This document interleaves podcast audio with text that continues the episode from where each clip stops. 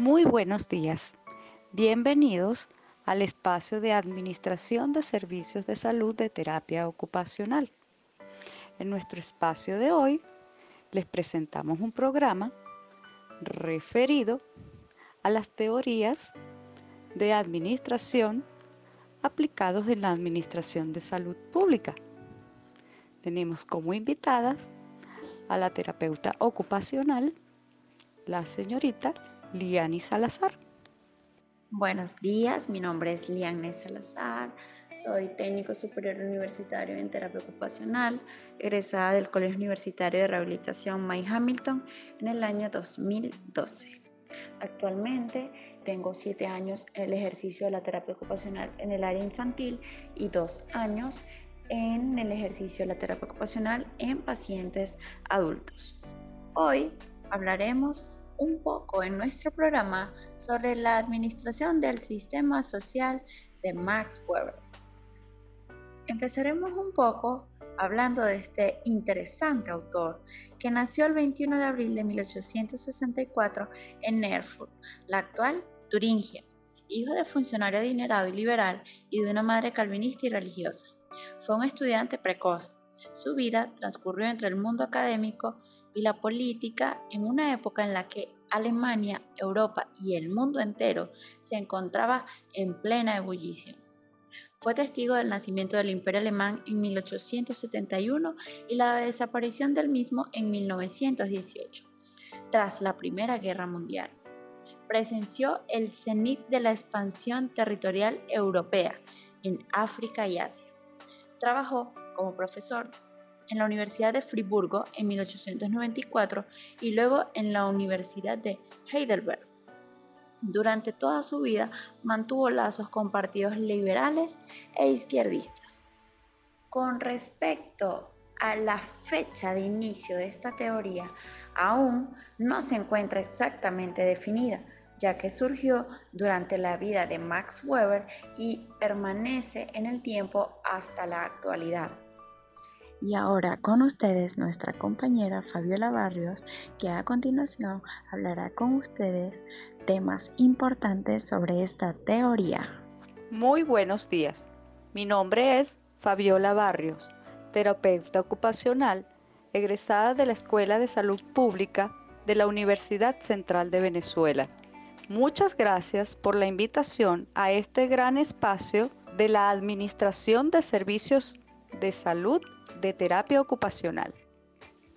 Para definir la teoría de Maximilian Weber, en esta teoría burocrática se trata de establecer las condiciones en las que la persona que detenta el poder justifica su legitimidad y las formas en que los sujetos sobre los que se ejerce el poder que somete no es suficiente la legitimización es preciso el grado de organización administrativo que permite el ejercicio del poder.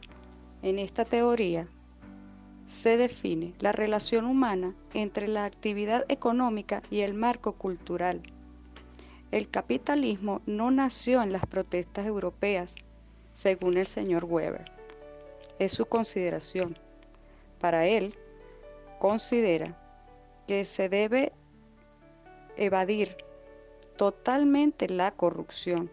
Debe existir clara diferencia entre los ingresos de los miembros debido a la fortuna privada o a los ingresos otorgados por la ciudadanía, la municipalidad, entre otras, por su trabajo en la organización, es decir, que es un proceso meritocrático.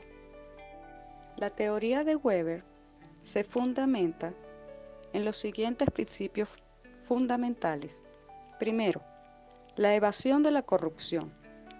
Esto consiste en que debe existir una clara diferencia entre los ingresos de los miembros debido a la fortuna privada e ingresos otorgados por su trabajo en la organización.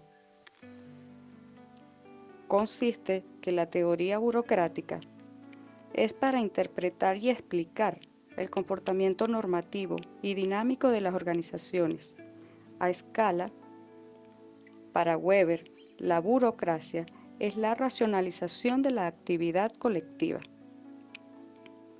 El segundo aspecto fundamental es la máxima división del trabajo. Este quiere decir, es descomponer el trabajo en funciones elementales. La fijación formal de las subtareas y deberes de cada eslabón de la organización. El personal debe tener sus formalizaciones, su estructuración y su organización. El tercer punto fundamental es la jerarquía de autoridad. Todo empleado inferior debe estar sujeto al control y supervisión del superior.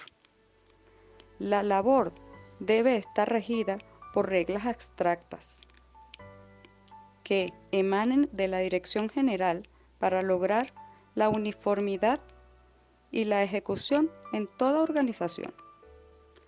Las órdenes y las reglas deben ser precisas, claras y sencillas, determinando la responsabilidad del ejecutor.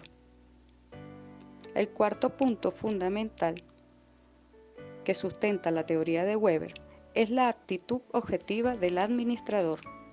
El dirigente ideal debe administrar sin ira, ni apasionamiento y por consiguiente sin afección ni entusiasmo. Es decir, descarta la influencia de razones y emociones personales, tanto en el interior de la organización como en lo correspondiente a sus clientes. Por quinto y último aspecto fundamental, se tiene la calificación técnica y seguridad en el trabajo el cual consiste que todo miembro de una organización debe tener una calificación técnica y estar protegido contra despidos injustificados. El empleo de las organizaciones debe ser una carrera para los miembros para que se desarrollen y asciendan por méritos. Es decir, fomentar el espíritu corporativo. Con respecto a la aplicación o beneficios a los servicios de terapia ocupacional, se considera que hoy en día se aplica esta teoría en nuestro país, ya que el modelo de gobierno posee ideas de izquierda y Max Weber durante toda su vida mantuvo lazos con dichos partidos. De igual forma, su teoría trata de establecer condiciones en las que una persona que detenta el poder justifique su legitimidad y la forma en que los sujetos sobre los que ejerce el poder se sometan a él. No es suficiente con la legitimación de poder, es preciso un cierto grado de organización administrativa que permita el ejercicio de poder.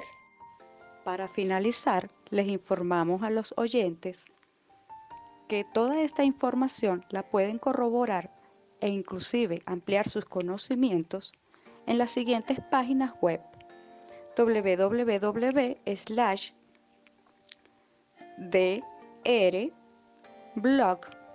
slash aportes a la administración y la página web www slash burocratización de la administración sanitaria. Infinitas gracias a el espacio de Administración de Servicios de Salud de Terapia Ocupacional por su invitación. Les dejo para que se despida mi colega Liani Salazar.